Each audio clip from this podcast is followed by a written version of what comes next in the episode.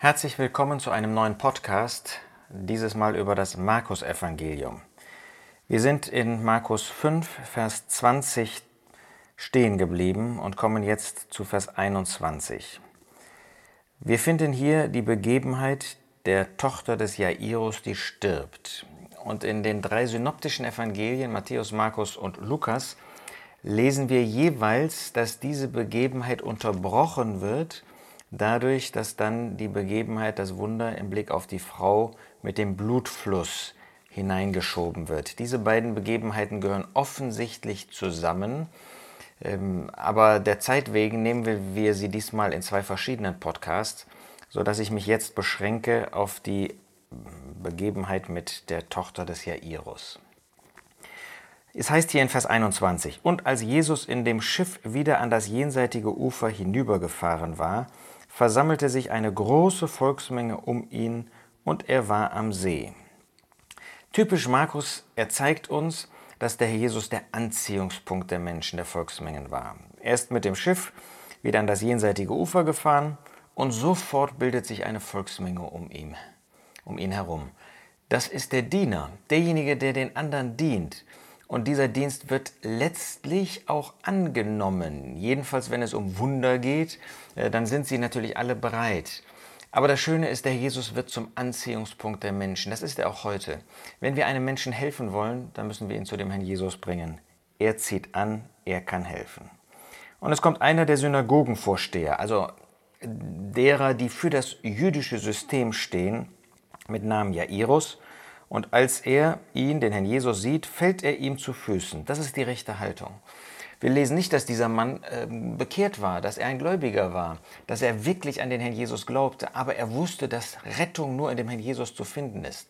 So wie der Apostel Petrus in Apostelgeschichte 4 uns zeigt, dass es nur in ihm Rettung gibt. Das war diesem Menschen bewusst und er zeigt auch die äußere Haltung, die dafür angemessen ist, indem er sich zu seinen Füßen hinwirft.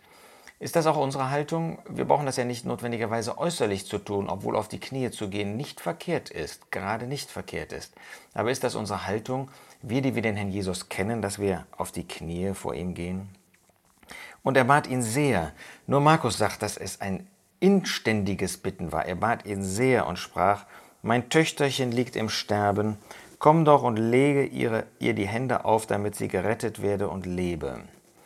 Ja, wir wissen, dass es die einzige Tochter, das einzige Kind dieses Synagogenvorstehers war. Wenn er sie verlor, hatte er gar nichts mehr. Und so bittet er den Herrn Jesus inständig, sie zu retten, nicht sie zu heilen. Das ist auch interessant. Nun, das Wort ist das gleiche. Aber es zeigt, dass ähm, für Jairus es klar war, es ging um Rettung und es gab nur den Herrn Jesus. Aber ihm traute er das zu. Wie ist das bei uns? Trauen wir dem Herrn Jesus alles zu? Nicht, dass wir erwarten, dass er das auch immer tut. Wir leben einfach nicht in der Zeit äußerlicher Wunder. Aber sind wir solche, die ihm zutrauen, dass er das kann, auch in unserem ganz persönlichen Fall. Und dass wir zu ihm beten, wenn eine Not da ist, dass er, wenn es nach den Plänen Gottes ist, das auch tut. Er kann das tun und er wird das tun, wenn das nach Gottes Gedanken sind. Und er ging mit ihm. Was für eine Liebe, was für eine Güte. Der Jesus hatte so viel zu tun. Er hatte auch in dieser Gegend ohne Zweifel viel zu tun. Aber er geht mit diesem Mann. Er lässt ihn nicht allein. Und das dürfen wir auch für uns heute in Anspruch nehmen. Er lässt niemanden in seiner Not allein. Nein, ob ungläubig oder gläubig, wer zu ihm kommt, wird nicht hinausgeworfen.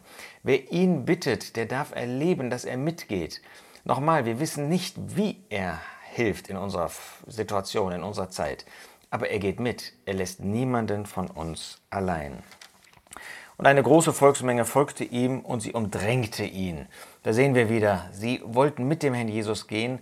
Ähm, ihnen war bewusst, dass es Rettung nur mit dem Herrn Jesus gab und natürlich bei ihnen leider sehr fixiert auf das Äußerliche. Hoffentlich ist das bei uns nicht der Fall sondern dass wir wirklich die innere Gemeinschaft mit dem Herrn Jesus suchen, dass wir ihn gewissermaßen umdrängen, um von ihm zu lernen, um äh, Gemeinschaft mit ihm zu haben, um ihn besser kennenzulernen. Dann kommt diese Begebenheit mit der blutflüssigen Frau, darauf gehe ich jetzt nicht weiter ein.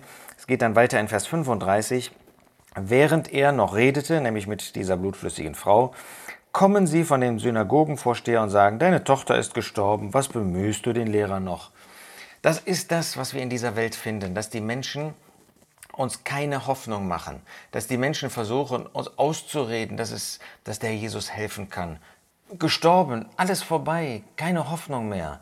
Die Situation bei vielen ungläubigen Menschen ist scheinbar hoffnungslos. Sie ist menschlich gesprochen wirklich hoffnungslos, aber da gibt es einen, der aus jeder Hoffnungslosigkeit herausholen kann und helfen kann. Das weiß man aber nur, wenn man den Herrn Jesus kennt, wenn man eine Beziehung mit ihm hat.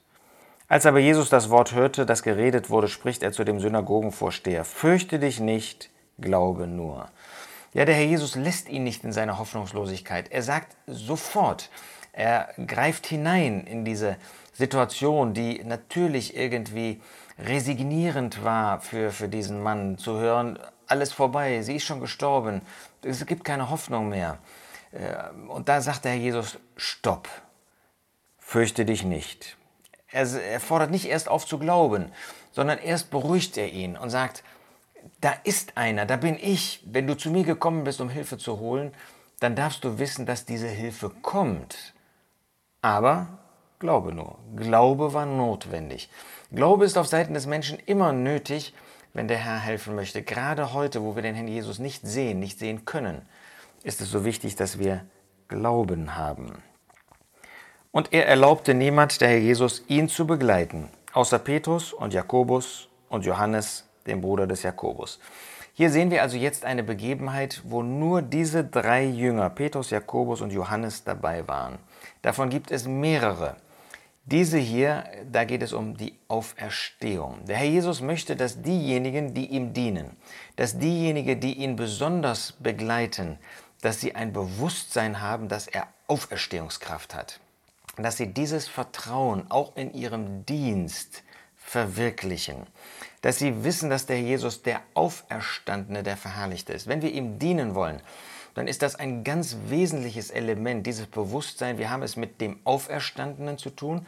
Wir haben es mit dem zu tun, der die Kraft der Auferstehung besitzt, der der Sohn Gottes ist. Und sie kommen in das Haus des Synagogenvorstehers und er, der Jesus, sieht ein Getümmel und wie sie weinten und laut jammerten. Das ist eine ähm, Eigenart, die es damals bei den Juden gab. In Jeremia, beispielsweise auch in Amos 5, lesen wir, ich gehe mal nach Jeremia 9, dort lesen wir in Vers 16, so spricht der Herr der Heerscharen, gebt Acht und ruft Klageweiber, dass sie kommen, und schickt sie zu den weisen Frauen, dass sie kommen, und schnell eine Wehklage über uns erheben, damit unsere Augen von Tränen rinnen und unsere Wimpern von Wasser fließen. Das gab also damals äh, professionelle Klageweiber, Klageanstimmer, die diese Klage angestimmt haben. Ob die in den Herzen vorhanden war oder nicht, das musste ja, da war ein Toter, also musste geklagt werden. Und das war nichts vom Herzen, sondern das waren solche, die das gelernt haben, Leute in ein Klagelied, in ein Klagen zu bringen. Und die waren hier auch tätig. Und als der Jesus, als er eingetreten war, spricht er zu ihnen, was lärmt und weint ihr? Das Kind ist nicht gestorben, sondern es schläft. Und hier sehen wir jetzt den Herrn Jesus, der zeigt, dass wir es mit jemandem zu tun haben, der Tote auferwecken kann. Ich sage nur im Vorübergehen, das ist ein Bild von dem, was der Herr Jesus mit seinem irdischen Volk tun wird. Dieses Volk ist gestorben. 1 Samuel 25, Vers 37, wie Nabal gestorben ist, der ein Bild des Volkes Israel ist. Aber der Herr Jesus wird dieses Volk auferwecken. Daniel 12, Vers 2, aus dem Staub auferwecken. Hebräer, äh, Hesekiel 37, Vers 12. Er wird diesem Volk eine neue Hoffnung geben. Er wird es aus den Toten, wie es als Volk jetzt gar nicht in dieser Weise vorhanden ist, wird es aus den Toten auferwecken. Ja, als der Jesus sagt, das Kind ist nicht gestorben, es schläft nur, verlachten sie ihn. Als er aber alle hinausgeschickt hatte, nimmt er den Vater des Kindes und die Mutter und die, die bei ihm waren, mit und geht hinein, wo das Kind lag. Der ungläubige Mensch kann nicht verstehen, dass der Herr Jesus in der Lage ist, Menschen aufzuerwecken. Er kann auch bei uns letztlich nicht verstehen und erkennen, dass wir geistlicherweise auferweckte, Auferstandene sind. Aber der Jesus beweist das jetzt. Er lässt diejenigen, die am engsten betroffen waren, außer seinen drei Jüngern eben, die Mutter und den Vater des Kindes, die lässt er mit hineinnehmen. Sie dürfen sehen, wie er dieses Wunder tut. Und als er das Kind bei der Hand ergriffen hatte, spricht er zu ihm Talita Kumi. Das ist übersetzt Mädchen, ich sage dir, steh auf. Wunderbar, dass Markus uns gelegentlich Anteil nehmen lässt an den konkreten Worten des Herrn, und zwar wie er sie ähm, ausgesprochen hat. Der Herr Jesus hat ja in der damaligen Zeit ähm, nicht direkt Hebräisch gesprochen, sondern Aramäisch. Und diese aramäischen Worte Talita Kumi geben uns einen Eindruck des Klangs, den dieses Mädchen, den diese Eltern gehört haben. Der Geist Gottes möchte, dass wir das wissen, dass wir nicht nur wissen, was der Herr Jesus gesagt hat, sondern auch, was die Sprache, was der Wortlaut, was der Klang war. Großartig, dass wir daran Anteil nehmen dürfen. Und sogleich stand das Mädchen auf und ging umher, denn es war zwölf Jahre alt. Der Jesus weckt das Mädchen auf. Und wenn er es bei der Hand ergreift, ist es sofort auferstanden, auferweckt. Es war zwölf Jahre alt. Damit wurde man erwachsen in Israel. Und damit möchte der Geist Gottes uns deutlich machen, dass dieses Kind eben gerade in der, an der Schwelle, wo es erwachsen war, Verantwortung übernehmen konnte im Volk Israel, unfähig dazu war, gestorben war. Aber dass dann Gott in diese Szene hineingekommen ist, dass der Herr Jesus diese Auferweckung bewirkt hat. Und sie erstaunten mit großem Erstaunen. Ja, sie sind beeindruckt, die das mitbekommen haben. Nur Markus sagt uns das. Und er gebot ihnen dringend, dass niemand dies erfahren solle und sagte, man möge ihr zu essen geben. Ja, sie soll jetzt wieder ihre Verantwortung im natürlichen Leben übernehmen. Sie sollte essen. Dadurch, dass sie jetzt äh, auferweckt worden war, war sie nicht der irdischen Sphäre entschwunden. Nein, sie sollte jetzt essen und ihre natürlichen Dinge wieder übernehmen. So ist das auch bei uns. Wenn der Herr uns neues Leben gibt, dann heißt das nicht, dass das Alte irgendwie nichts mehr äh, für uns bedeutet. Nein, wir haben ein irdisches Leben zu führen. Wir sollen in dem irdischen Bereich treu sein. Wir sollen unsere Arbeit erfüllen. Wir sollen in der Schule, wenn du in der Schule bist, sollst du deine Pflichten erfüllen. Im Beruf, in der Familie, in der örtlichen Versammlung, Gemeinde. Wir haben unsere Aufgaben. Aber wir sollen das jetzt tun als solche, die zu dem Herrn Jesus gehören, wie dieses Mädchen auferweckt. Der Jesus wollte nicht, dass das verbreitet wird. Er ist der Diener, der im Verborgenen arbeitet. Da ist er uns ein Vorbild. Wir reden oft von uns. Er tat das nicht. Er wirkte zur Ehre Gottes. Und dafür beten wir ihn an.